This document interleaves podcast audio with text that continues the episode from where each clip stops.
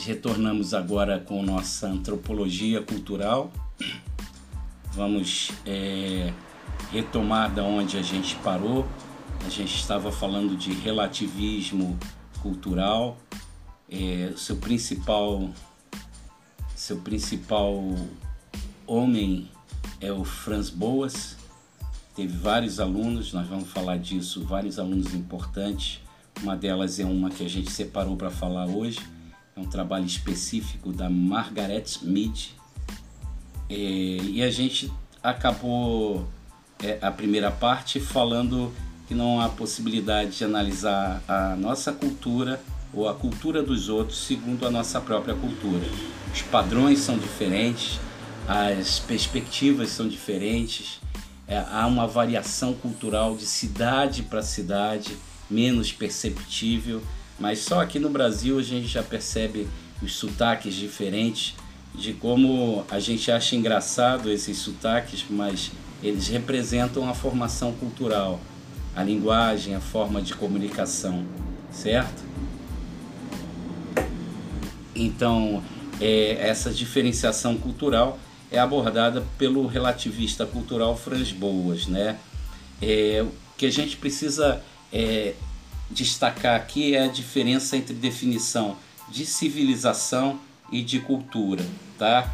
A, a definição de civilização está ligada diretamente ao iluminismo do século XVIII, que estabeleceu um padrão ético e um modelo civilizatório europeu que vai é, se caracterizar como uma verdadeira civilização, como o máximo de desenvolvimento civilizatório quando a gente falou sobre evolu evolu evolucionismo cultural, a gente falou que esses evolucionistas estabeleciam é, a evolução, entre aspas, cultural em três partes: o selvagem, o bárbaro e a civilização ocidental, que seria o máximo de civilização que nós alcançaríamos. Né? Então seria uma, uma espécie de de escadinha para determinar é, o quanto uma cultura seria evoluída ou não.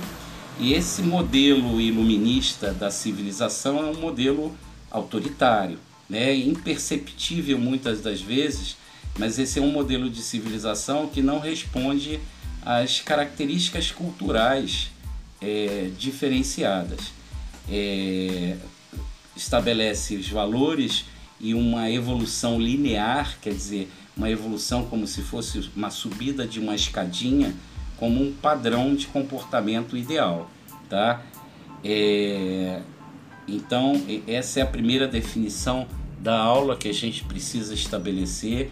Existe um modelo civilizatório que veio do iluminismo, com vários filósofos que a gente vai falar mais à frente, e que estabelecem como um padrão ético, como um, uma unidade é, do qual todas as culturas deveriam alcançar, um imperativo categórico, um imperativo de valores, um imperativo ético, que seria a, a, o referencial para todas as culturas. O relativismo cultural mostra para gente que não, que há um questionamento nessas culturas, dessas culturas, desses valores Existem, por exemplo, ainda hoje sociedades matriarcais, existem sociedades e culturas onde a mulher é, tem o poder de mando, existem culturas originárias onde o idoso é supervalorizado, é, é ele que tem o significado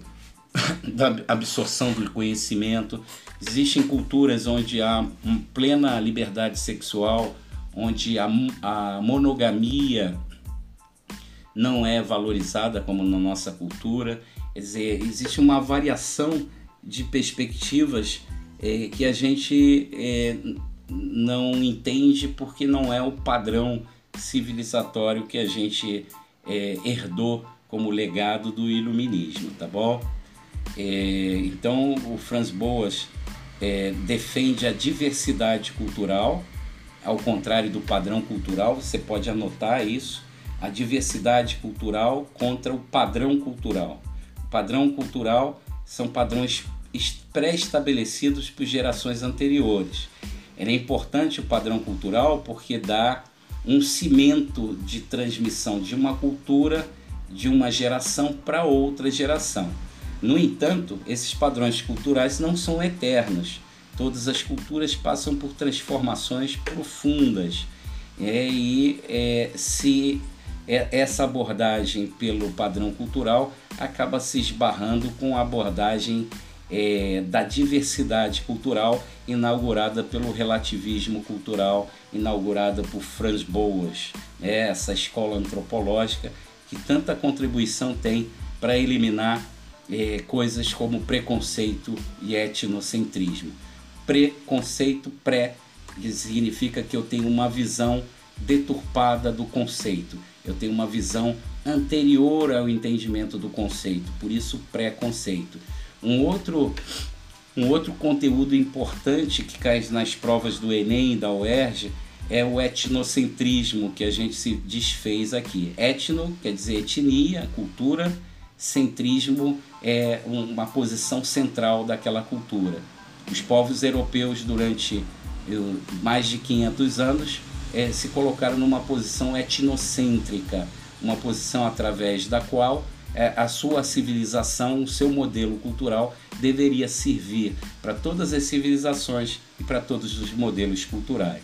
Não sei se você está aí com a anotação, com a fotografia da anotação do nosso quadro, em que eu coloco aí cultura não é inata versus Hobbes e Rousseau. Né? O que, que é inato? Inato é aquilo que já nasce contigo. Então, é, os relativistas culturais acreditam que, e até outras escolas filosóficas também, é, acreditam que a cultura é absorvida ao longo da vida e não existe nada inato. Não existe um caráter inato, não existe um comportamento cultural inato. Existem padrões, mas que podem ser transformados.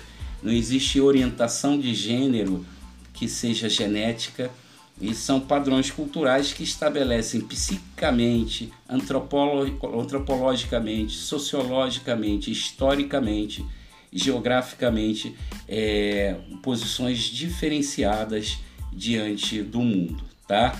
Tá claro? Então a gente continua. Quer dizer, o que, uma, o que é aquilo que é inato é aquilo que se acredita que nasce com a pessoa. Não existe nenhum comportamento humano que nasça com a pessoa. É o meio social. É, a biologia já identificou, a biomedicina, a bio, bio, microbiologia, identificou que existem algumas doenças, por exemplo, que podem ser desenvolvidas nos filhos. Então, um pai alcoólatra, um pai ou uma mãe usuários de drogas, pode, é, pode influenciar o comportamento desse filho. No entanto, se esse filho viver numa cultura onde há uma desvalorização do álcool enquanto bebida, aliás, a droga que mais mata no Brasil é o álcool, se há uma desvalorização social na cultura que ele vive com relação ao álcool, ele não vai desenvolver essa cultura. Então, um comportamento biológico pode influenciar desde que é, influenciar um comportamento cultural, desde que aquela sociedade esteja apta a receber aquele comportamento cultural como um comportamento adequado, tá? Então isso se chama inatismo. É, vários filósofos, nós vamos falar sobre eles é, ainda já no ano que vem. Hobbes e Rousseau, por exemplo, são deles, acreditam que haja esse inatismo, ao contrário de outro filósofo inglês chamado John Locke, que dizia que éramos tábulas rasas e seriam, seríamos preenchidos pelo mundo cultural. O Hobbes é autor da frase: o homem é, o homem é o lobo do homem. Quer dizer, para o Hobbes, a natureza inata do ser humano era uma natureza ruim, uma natureza mesquinha, individualista, competitiva. Ao contrário do Rousseau, no século XVIII, que cunhou a frase é, o homem nasce bom, a sociedade é que o corrompe, que é, seria o pai moderno da ideia dos direitos humanos, o liberal iluminista Jean-Jacques Rousseau. Né? Então ele diz que o homem não nasce com um comportamento desviante ou desviado, ele nasce é bom e a sociedade que vai corrompendo ao longo do tempo a, os seus valores, a sua cultura, certo? Tranquilo? Então voltaremos a falar no Hobbes como autor da expressão o homem é o lobo do homem e o Rousseau que pensa de uma forma diferente deles. É, aí na, na nossa outra página a gente pergunta logo no início funk é cultura foi a pergunta da Emily também, né? E nós vamos chegar a essa conclusão no final, tá bom? Queria te apresentar uma outra escola antropológica chamada de estruturalismo, também da década de 30 e tem como seu maior representante um antropólogo chamado Levi-Strauss, é, que veio para o Brasil estudar comportamentos religiosos e acabou ficando no Brasil se apaixonando pela Bahia se apaixonando pelo Brasil, se apaixonando pela religiosidade de cunho e de, na, na, de matriz africana e, ficou morando aqui, ficou vivendo aqui. É, ele é autor de um livro chamado Raça e História, é, o mais importante livro dele, e que se refere ao, a, ao comportamento é, que produz significados culturais. O que é o estruturalismo?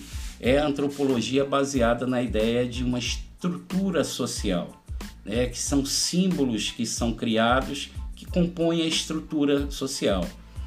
É importante a gente diferenciar o estruturalismo do evolucionismo, porque o estruturalismo se baseia numa particularidade cultural.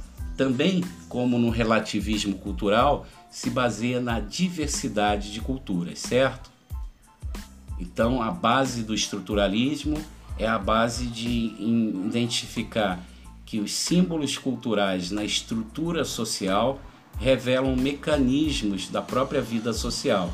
Então, se eu entender o que significa é, uma expressão musical, uma, uma, uma característica religiosa na nossa sociedade, eu vou entender que também essa característica cultural e essa diversidade na nossa sociedade se fariam. Né? Então, o estruturalismo é uma corrente que presta atenção em símbolos, significados, signos. Sabe a palavra signo? A palavra signo vem de significados, né? É, dá origem à palavra significados. E o estruturalismo se baseia em signos culturais, né? o que, que diferencia uma cultura da outra?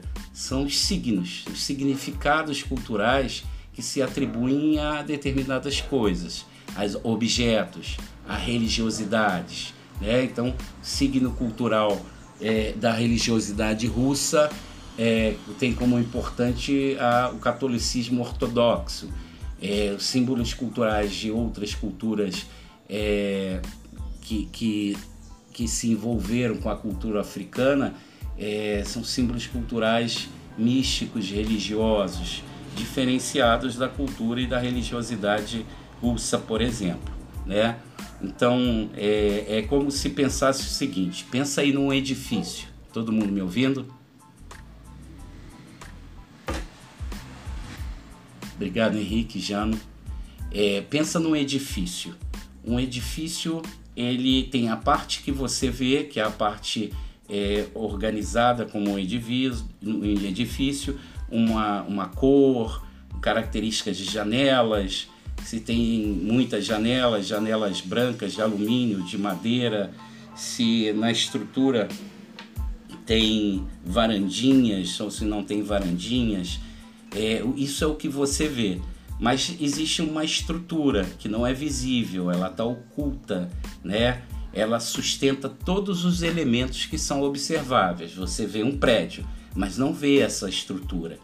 O que o, os antropólogos do estruturalismo querem fazer é pensar essa estruturação, esses princípios, esses símbolos culturais como um, instrumentos de sustentação do grande edifício social, do grande edifício cultural. Tá? Então, uma característica mais importante do estruturalismo é perceber que existem estruturas simbólicas estruturas significativas que não estão à vista do comportamento humano. O estruturalista, como o relativista cultural e outras correntes antropológicas, eles vão participar é, de uma sociedade para poder estudá-las. Né? Essa observação participante ela é fundamental para que no envolvimento desse que está estudando, o sujeito do estudo e o objeto do estudo, que é a cultura, é, possa se entender melhor. A maioria dos antropólogos aprende a língua da cultura que vai estudar, se for uma língua diferente, claro, é, para poder é, não perder nada dos critérios, né? Existe um problema da observação participante que é uma coisa chamada representação. Então, quando o antropólogo vai a um grupo indígena e vai estudar aquele grupo indígena, é, ele vai perceber ao longo do tempo que, mesmo ele falando a língua, mesmo ele dormindo nas mesmas redes, se alimentando de tudo que é, a, o povo que ele está estudando se alimenta, e vai, vão existir representações. O que, que são representações? Eu não necessariamente, como indígena, vou dizer a verdade sobre aquilo que penso ou sobre aquilo que sou, porque é um, por mais que é, aquela pessoa esteja, um antropólogo, pesquisador esteja vivendo naquele grupo, eu posso representar papéis, dizer que somos aquilo que não necessariamente somos. Então essa é uma percepção que o antropólogo, o pesquisador tem que ter de imediato, que não adianta perguntar ao outro o que ele acha, é preciso perceber o outro. Porque muito daquilo que a gente acha são representações, a gente representa papéis sociais. A gente, muitas das vezes, responde a uma pergunta é, de acordo com o que o interlocutor quer ouvir e não o que é verdadeiramente. Isso se chama representações, tá bom? Beleza? É, nós representamos papéis sociais. É, em todas as culturas há essa representação de papéis sociais que, portanto, essa representação do papel social é, ela existe e é um problema para um antropólogo, por mais que ele esteja inserido dentro daquela cultura para ser estudado. Quando eu falo estudar a cultura, eu estou falando de estudar tanto os povos indígenas, como é mais comum entre os antropólogos, os povos originários, seja das Américas, seja da Oceania, seja da África, como as próprias culturas internas. Então eu posso ser um antropólogo, um pesquisador que vai estudar a influência, é, como existem trabalhos como esse, a influência do rosa na sociedade tupinambá. Né? Qual é o papel daquele símbolo cultural da cor rosa na sociedade tupinambá? Eu posso me inserir num grupo de evangélicos é, e vou tentar entender, por exemplo, porque as orações são feitas em voz muito altas, às vezes, como se quisessem convencer a Cristo de que eles estavam ali. Né? Tem a ver com êxtase, tem a ver com, com uma série de características culturais. Eu posso ent tentar entender como funciona um grupo de skatistas, que tipo de linguagem eles usam, que tipo de linguagem falada eles usam, que tipo de roupa eles costumam usar, né? E por que é, dessa forma existe aquela cultura dos skatistas. É, eu posso tentar me inserir num grupo de roqueiros e tentar entender por que usam roupas pretas, né? Porque tem essas características mais anômicas, mais desordenadas de se apresentarem, né? Então, é, é eu posso estudar qualquer cultura é, com base na antropologia, no, na, no estudo da cultura, dos, dos, das, das culturas, tá? É, tá claro até aí? Então o estruturalismo tem outras características também é, e ele afirma que não é possível estudar uma cultura a partir dos critérios da sua própria cultura. Presta atenção nessa frase. Não é possível estudar uma cultura a partir dos meus critérios culturais. Que a forma que eu desenvolvi culturalmente é, é diferente de outras formas que outros se desenvolvem é, culturalmente. Tem dois símbolos que são muito importantes para o estruturalismo, que é o símbolo da linguagem e da economia. Como os estruturalistas entendem que a divisão social do trabalho, de como a mulher, os filhos, os mais velhos, o homem, como eles se inserem dentro daquela cultura, como é importante para criar símbolos para que o antropólogo possa entender como funciona aquela sociedade ou aquela cultura. É, um outro símbolo muito importante é a linguagem. A linguagem é importantíssima.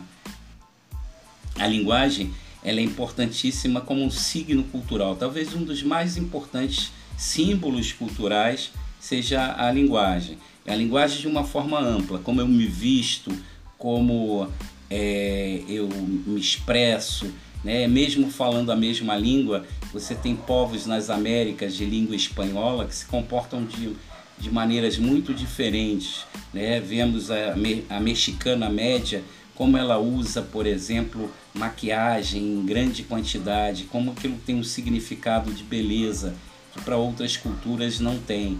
É, como um alimento base de uma cultura como as mexicanas, as culturas mexicanas, pode ter a pimenta como um alimento poderoso desde o início do dia, desde o café da manhã, né? Esse estranhamento que o Brasil provoca no mundo. Somos o único, talvez, a única cultura do mundo que come abacate como doce, né? Outras culturas, a maioria das culturas no mundo come o abacate como uma comida salgada. Então, essas percepções da, da, da cultura, da forma de, de se construir a cultura, é, fazem com que a gente diferencie uma das outras. Eu vou é, existiu, existe um, um tipo de antropólogo chamado de arqueólogo, tá? Você já deve ter ouvido falar. O arqueólogo ele investiga elementos fora da cultura para que ele chegue a explicar como funcionava aquela cultura. Então existe o arqueólogo biológico, o antropólogo biológico, tá? que vai estudar como, por exemplo, é, vasos, jarros, é, podem dar a dica de como funcionava uma cultura que já se extinguiu. Né? É, existe um, um trabalho de um antropólogo biológico que ele identificou crânios num, num, num, num local e o antropólogo cerca aquele espaço e aí ele identifica que os crânios femininos têm é, não tem dentes.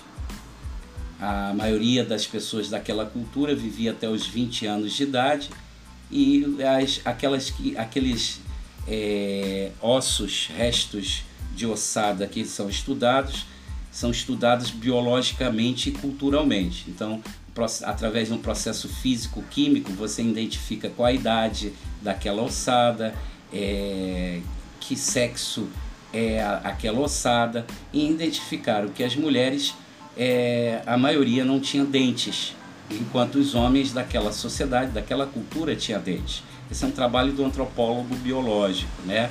Ele descobrir o porquê e como vivenciava aquele tipo de cultura a partir de restos, restos culturais e restos biológicos como a ossada.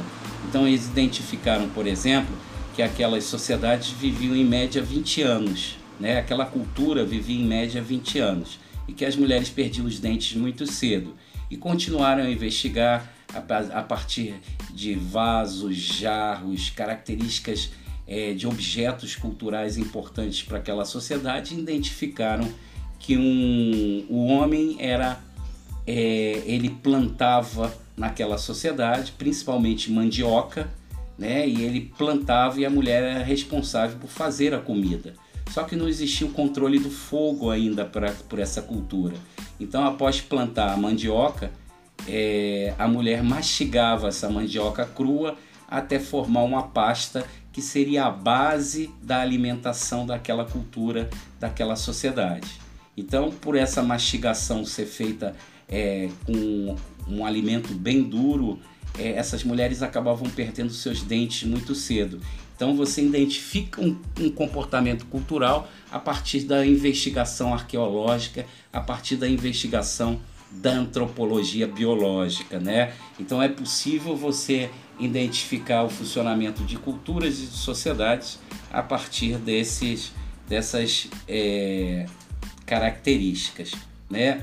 O estruturalismo do Levi-Strauss diz para nós que o estranhamento de uma cultura para outra é normal. Quando você vai em outro país e estranha o sotaque, estranha a língua, é, mesmo o inglês que você aprendeu é muito diferente do inglês que você aprende nos Estados Unidos ou na Inglaterra. Mesmo aqui pelo Brasil, nós vemos comportamentos até diferenciados do nós dos nossos, comparando a cidade do Rio ou a Baixada Fluminense, né? formas de se comunicar, de linguagem. Então, é, existe é, essa característica natural, quase, entre aspas, quase que natural, de ser etnocêntrico, de achar estranho aquele comportamento, aquela forma de se comunicar de todos que estão ali, certo? E, e, e o Levi-Strauss vai dizer que o etnocentrismo é uma característica ocidental, com grande influência dos iluministas. Tá? Então, quando a gente fala em iluminista, a gente fala no processo civilizatório europeu a partir do século XVIII. Esses iluministas trouxeram para nós o estranhamento, né? A, a, ideia de que aquele padrão de civilização é correta. Chegavam até o levar no século 17, 16, até no 18, é, homens e mulheres para a Europa para servirem de, é, de exposição. Né? Homens com glúteos, mulheres com glúteos grandes, e como em algumas culturas africanas, eram estranhadas, né? eram como peça de museu na Europa para serem estranhados, né? para serem desconfiados porque o padrão cultural atendia uma expectativa dessa, dessa cultura iluminista é, etnocêntrica. Etnocentrismo é um conceito que cai muito nas provas de vestibular, sempre caiu e vai continuar caindo. Tá? O etnocentrismo é quando eu acredito que minha cultura seja superior à outra. E aí a gente já vai se mexendo para pensar se o funk é cultura ou não se o funk é uma manifestação menor ou uma manifestação maior ou uma manifestação diferente, né? Porque nós, com os nossos padrões, o, o ouvinte de música clássica, o ouvinte do jazz, o, o ouvinte do MPB, o, o ouvinte do pop, estranha a, aquela manifestação do funk como sendo considerado como expressão cultural, mas é uma expressão cultural e muito rico até. O funk ele é carregado de, de negação do próprio asfalto, né? As músicas com características violentas, muitas até machistas, elas têm uma característica de estar dizendo ao asfalto o seguinte: uma música do pobre que diz: olha, essa forma que eu me comunico, se vocês não me aceitam na sua sociedade civilizada, nós negamos a sua sociedade civilizada, nós nos expressamos através das nossas letras, do nosso enfrentamento. Existe um tipo de comportamento musical que junta poesia com música chamado rap que é a descrição de umas sociedades desiguais. Existe no Brasil bastante forte, não sei se já ouviram falar, nos, nas batalhas de slam. S-L-A-M. Já ouviram falar no slam? Que junta poesia e declamação. É, uma poesia e declamação dos, dos povos periféricos e negros que denunciam a desigualdade social é parecido com rap, só que não é musicado, né? É, é como se fosse um sarau de poesia, mas uma poesia bem é, ligada à questão da periferia, que é uma poesia bem ligada à denúncia da desigualdade social, à denúncia do machismo, à denúncia do racismo. Então, o slam é uma manifestação cultural que parece ser poesia, e é poesia, mas não é a poesia tradicional como a gente está acostumado são manifestações culturais que estão dentro das nossas próprias culturas, tá bom? Certo? Tranquilo? Então, o tranquilo, gente. Beleza, está me ouvindo. Quando um me diz que está me ouvindo, significa que a gente pode continuar. É, o, o estruturalismo, então, defende que a história de uma cultura é uma história cumulativa, né? Essa história de uma cultura é cumulativa porque ela vai se transformando sempre, enquanto que existe um padrão evolucionista que acha que a história é estacionária, né? que estabeleceu padrões culturais e esses padrões nunca vão se transformar. É um engano, todas as culturas estão em eterna transformação e eterna modificação. E um dos grandes problemas das culturas originais é uma coisa chamada de dominação cultural, que a gente vai falar mais à frente, tá bom? Não agora. A dominação cultural é quando uma cultura se impõe a outra com objetivos até mesmo econômicos, né? quando há uma invasão cultural. Quando a gente falar sobre a escola de Frankfurt, sobre indústria cultural, a gente vai falar mais sobre isso, tá bom? Essa invasão cultural ela tende à homogeneização, ao esvaziamento das características culturais de uma sociedade. E se eu perco minha referência na cultura, eu perco a minha consciência coletiva. E se eu perco a minha consciência coletiva do que significa aquela sua cultura, eu perco as minhas raízes. Perco raízes, eu perco raízes culturais, eu vou perder raízes políticas também. Então, por exemplo, para alguns, o shopping center era um grande símbolo dessa invasão cultural. Desde o nome em inglês, shopping center, até o nome das lojas. Né? O tipo de comportamento, o ambiente ascético, limpo, né? iluminado, que tende a supervalorizar um outro Deus, o Deus que fica na vitrine, né? o Deus mercadoria.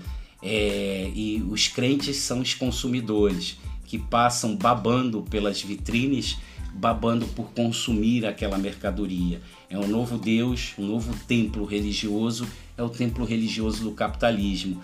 Né? Você percebe que algumas cidades, por exemplo, de Minas Gerais, algumas cidades bem antigas, cidades históricas, a cidade toda se conforma ao redor da igreja, da igreja e do cemitério, como se lembrasse que a morte é, está presente e que, portanto, para que não haja morte, possa haver salvação por parte daquela igreja.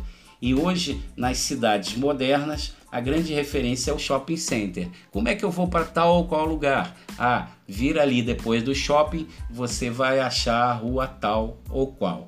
Então, passam a ser referências culturais dos próprios sistemas, né? das próprias formas de organização econômica o estruturalista Levi Strauss vai falar do, do tempo do desenvolvimento cultural diferente, né?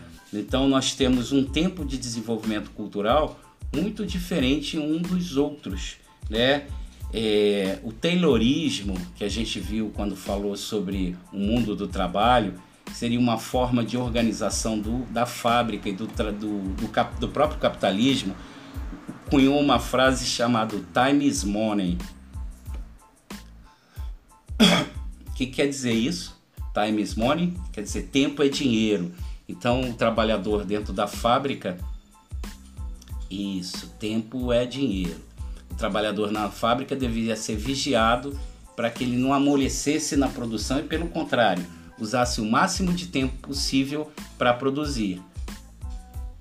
Existem empresários que, durante a reforma trabalhista, defendiam que a hora de almoço eh, reduzisse para 15 minutos, que era o suficiente para que os trabalhadores é, se alimentassem e voltassem à produção. A redução de uma hora para 15 minutos. Né? E empresários que falavam isso com maior tranquilidade. Né? Fala, Pedro.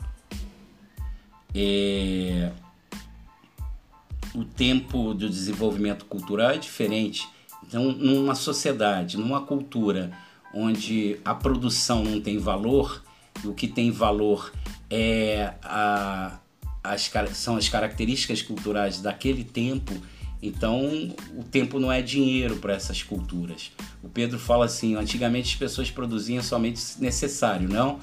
Na época do feudalismo. Sim, em algumas culturas nos dias de hoje também As sociedades é, Yanomamis, por exemplo, Tupinambás, todos os, as, os povos indígenas no Brasil têm como central um modelo cultural que valoriza o tempo livre, né? ao contrário das, das produções acumulativas, certo? Tranquilo? Então, o tempo é dinheiro para as civilizações ocidentais, cristãs, europeias que nós herdamos. Mas o tempo não é o dinheiro para a maioria dos povos que estão espalhados no mundo. Né? A maioria é, do tempo e da cultura significa tirar da natureza só aquilo que é necessário. É, existe uma existe um, um, um padrão entre as culturas originárias indígenas que é um padrão de tirar da natureza só aquilo que é o necessário. Portanto, eles entendem religiosamente é, que a natureza é Deus. Diferente de nós cristãos, de uma sociedade ocidental, que acreditamos que somos filhos de Deus, a formiguinha é filha de Deus, a, a, o passarinho é filho de Deus, a árvore é filho de Deus, o homem é filho de Deus.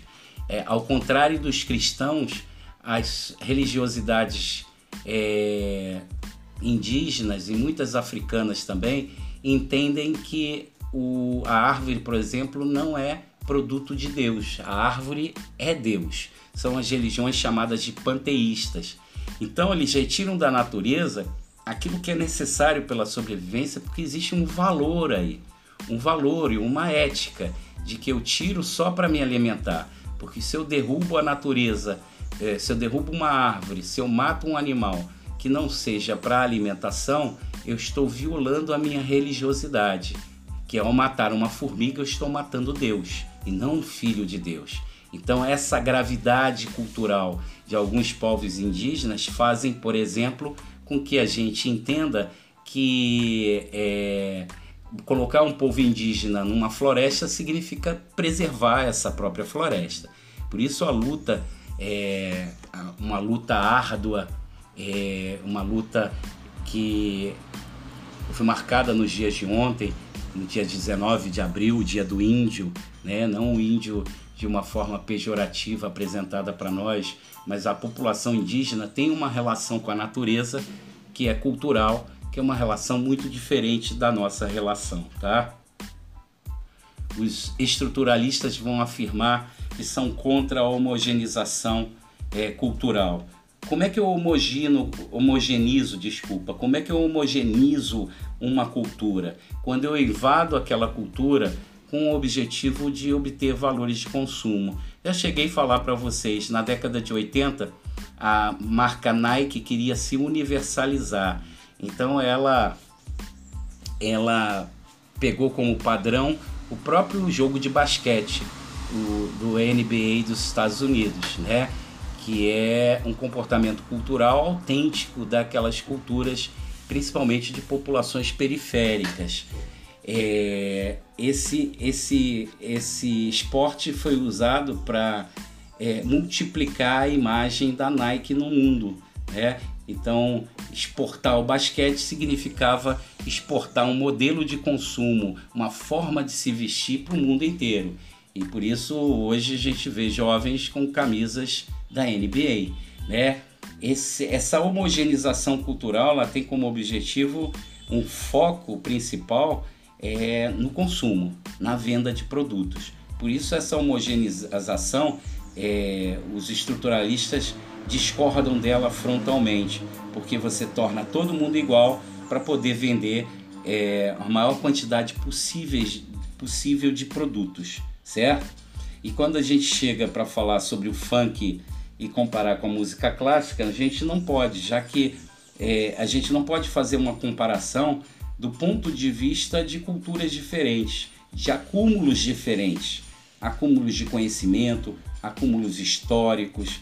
Então, o, o funk é cultura e é um bem cultural no Rio de Janeiro, porque ele é uma expressão de como vivem os povos periféricos o povo da favela, por exemplo, que é a expressão é, que surgiu lá na Arraial de Canudos e que é, era uma vegetação rasteira.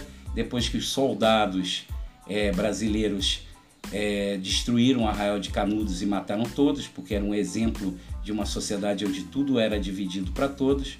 Esses soldados voltaram para o Rio de Janeiro, tendo a promessa que teriam casas e não tiveram. Então passaram a habitar as favelas, os morros no Rio de Janeiro, que foi chamado de favela porque pareciam com aquelas casinhas construídas no Arraial de Canudos no século XIX. É, então, é, é, um comportamento cultural é, a, influenciou o outro comportamento cultural. E isso é rico quando uma cultura influencia a outra.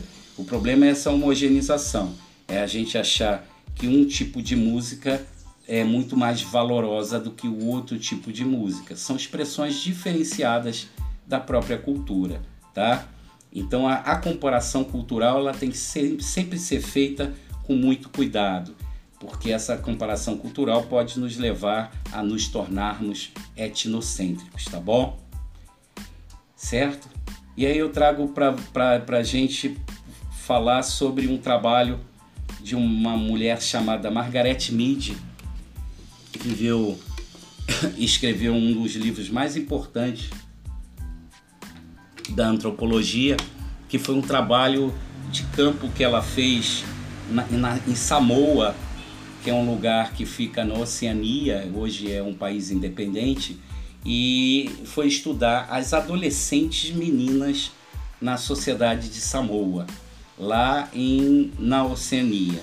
Margaret Mead, então, queria saber por que, que as características dos adolescentes da sociedade de consumo principalmente dos Estados Unidos, faziam adolescentes é, mais neuróticas, né? mais é, problemáticas com relação a doenças psicossociais. Né? E aí ela percebeu, estudando a, a cultura de Samoa, que o tratamento às meninas adolescentes em Samoa era muito diferente do tratamento aos Estados Unidos. Ela chega a uma conclusão de que sexo e gênero não tenha nada a ver com o temperamento das pessoas.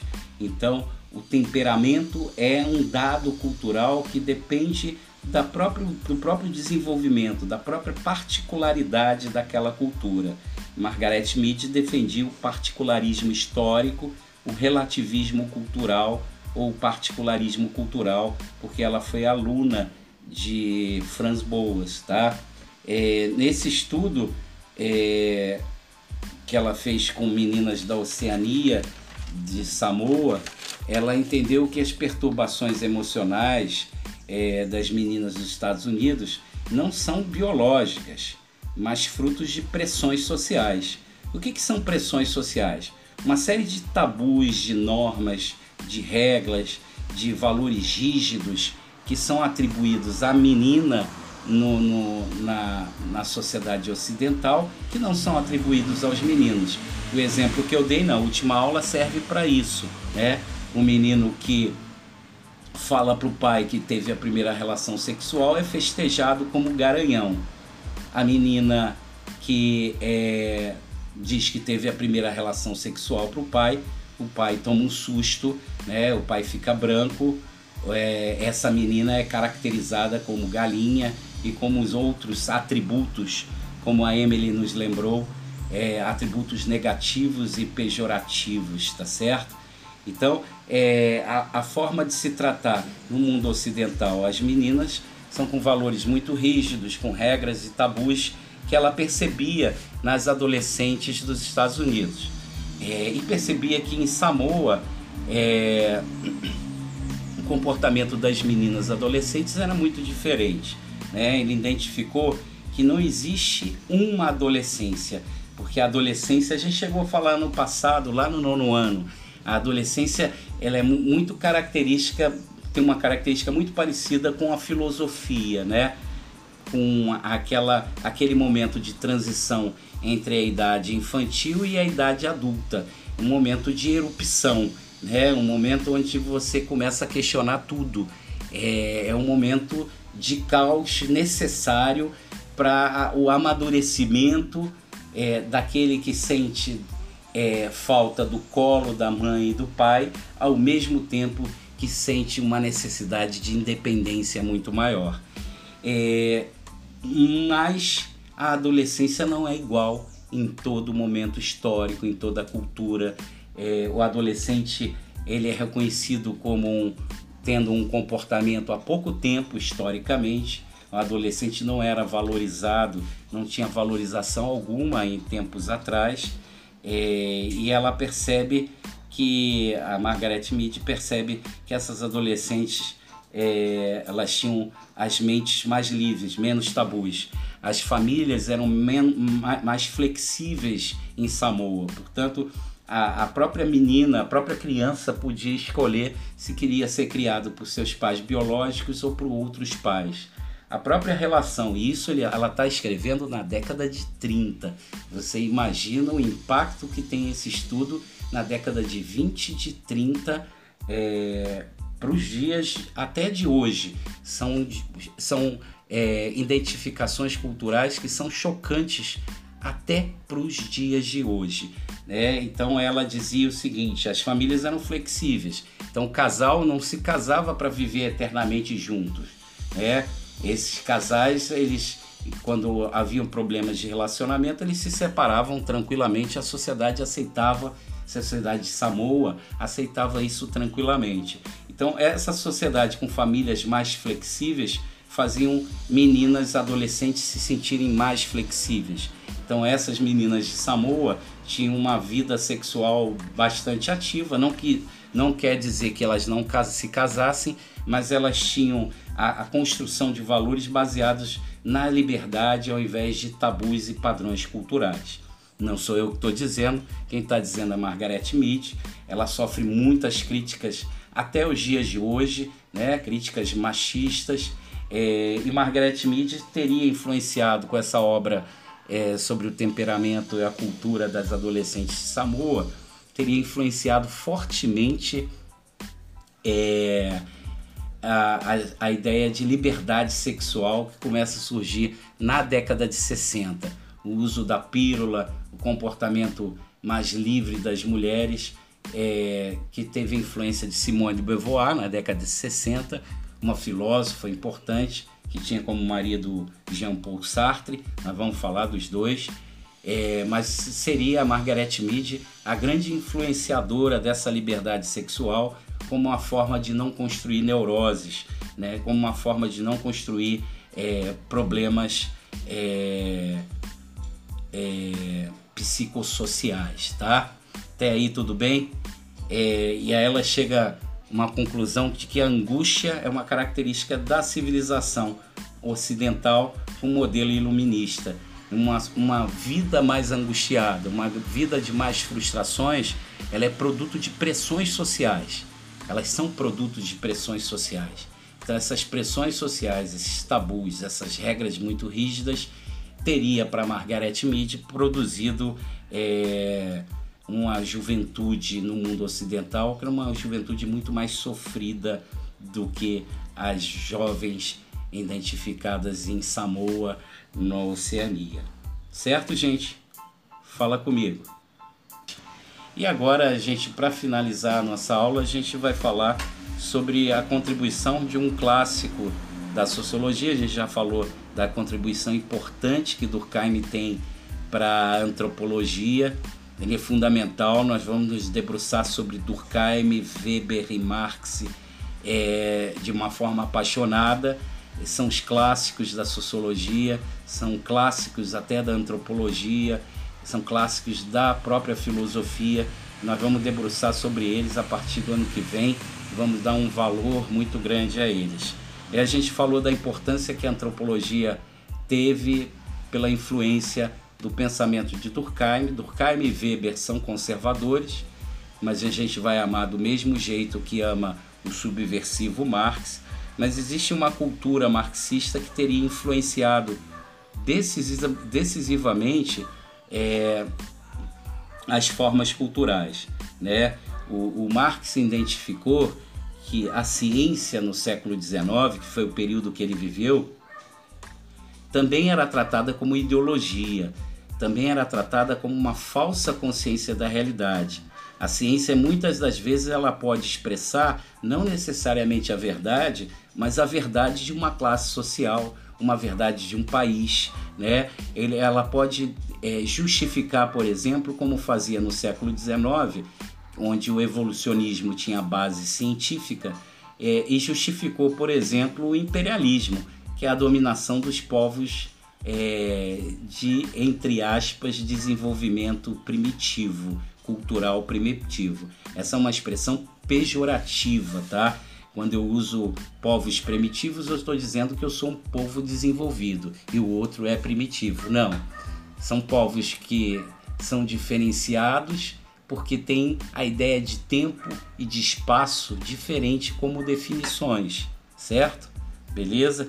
Então Marx dizia que a própria ciência pode se tornar ideologia, uma visão de mundo da classe burguesa e, e que serviu para ele criticar o darwinismo social, o evolucionismo, que acabou por ser desenvolvido no século XIX e justificava o colonialismo, o imperialismo e até o racismo, tá? Hum.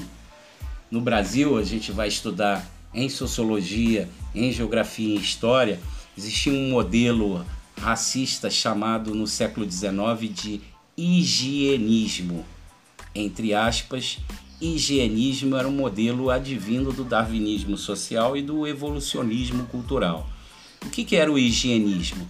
É a ideia de que populações pobres e negras elas estavam identificadas com a sujeira, então era necessário que se expulsasse essas populações dos centros das cidades. O Rio de Janeiro teve um exemplo desse higienismo bastante forte. Primeiro, o, a, a destruição das cabeças de porco, é, que eram moradias de pessoas simples no centro da cidade do Rio, né, associadas à sujeira, à porcaria, e essas populações foram expulsas do centro da cidade do Rio para as periferias, formando os subúrbios e até a, a, parte da Baixada Fluminense, tá? Então o higienismo identificava sujeira no pobre e no negro. Essas populações que moravam em, em chamadas pejorativamente de cabeças de porco é, eram expulsas do centro da cidade, tá? Até o livro é, da literatura clássica que você estuda na escola que tem a ver com isso, né? Esqueci o nome do livro agora, já, já lembro daqui a pouco. Hum, daqui a pouco eu lembro. Então, essa expulsão da população gerou uma periferização dessa população mais pobre e as populações mais pobres vão ocupando as periferias, né? Por isso o nome periferia.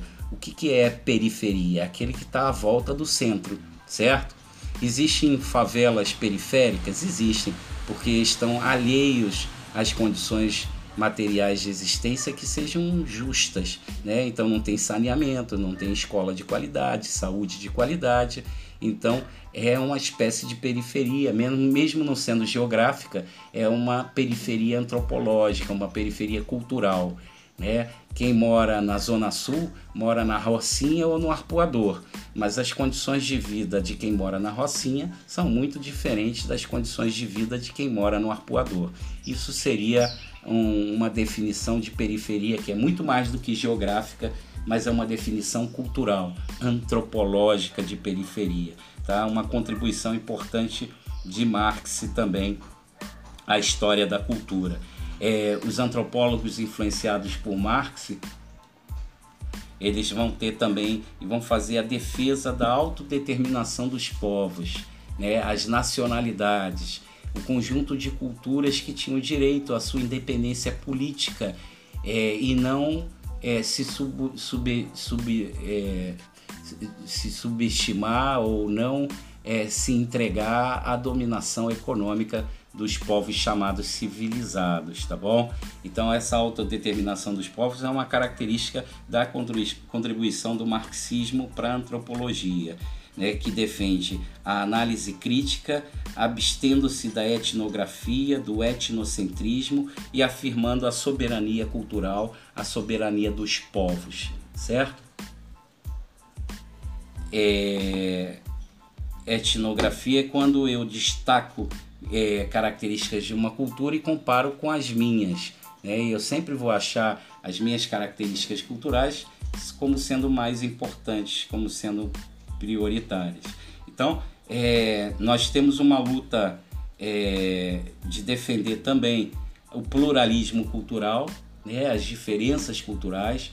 O antropólogo é um defensor árduo, é, principesco da pluralidade, ele vê beleza na diferença e ele vê beleza e vai fazer surgir um conceito que você podia anotar aí no seu caderno. Um conceito que a gente vai usar e falar durante os três anos, chamado de alteridade. Não é autoridade, não. É alteridade. A alteridade significa que eu reconheço o outro, a outra cultura como importante, porque sei que aquela cultura é capaz de me fazer crescer intelectualmente e moralmente. Muito mais do que empatia, muito mais do que a solidariedade, a alteridade é um sistema filosófico que reconhece no diferente, não inferior, não superior, mas reconhece no, no diferente uma contribuição importante para que a gente cresça culturalmente também, tá? A alteridade está na base da prova do Enem, na base da prova do edital da UERJ. Né? Ela sempre vai cair sobre é, esses, essas características é, culturais da nossa sociedade. Tá? Escrevam nas portas dos carros, seu pai e sua mãe vão ficar felizes da vida por terem pichado os, as paredes da sala e o carro com a palavra alteridade. Nesse momento de tanta dificuldade, um momento de reclusão com relação ao coronavírus, é, pessoas se mobilizam, correm riscos para angariar fundos, alimentos para distribuir para aqueles que não têm proteção social, não têm segurança social. Portanto, se trabalhar, recebem, se não trabalhar, não recebem. Esse é um ato de alteridade, não um ato puro de solidariedade, mas é um ato que reconhece no outro a importância da vida do outro. Né? Reconhece no plural, no diverso, no diferente, uma importância para que haja um crescimento moral e intelectual de toda a sociedade, tá bom? ok?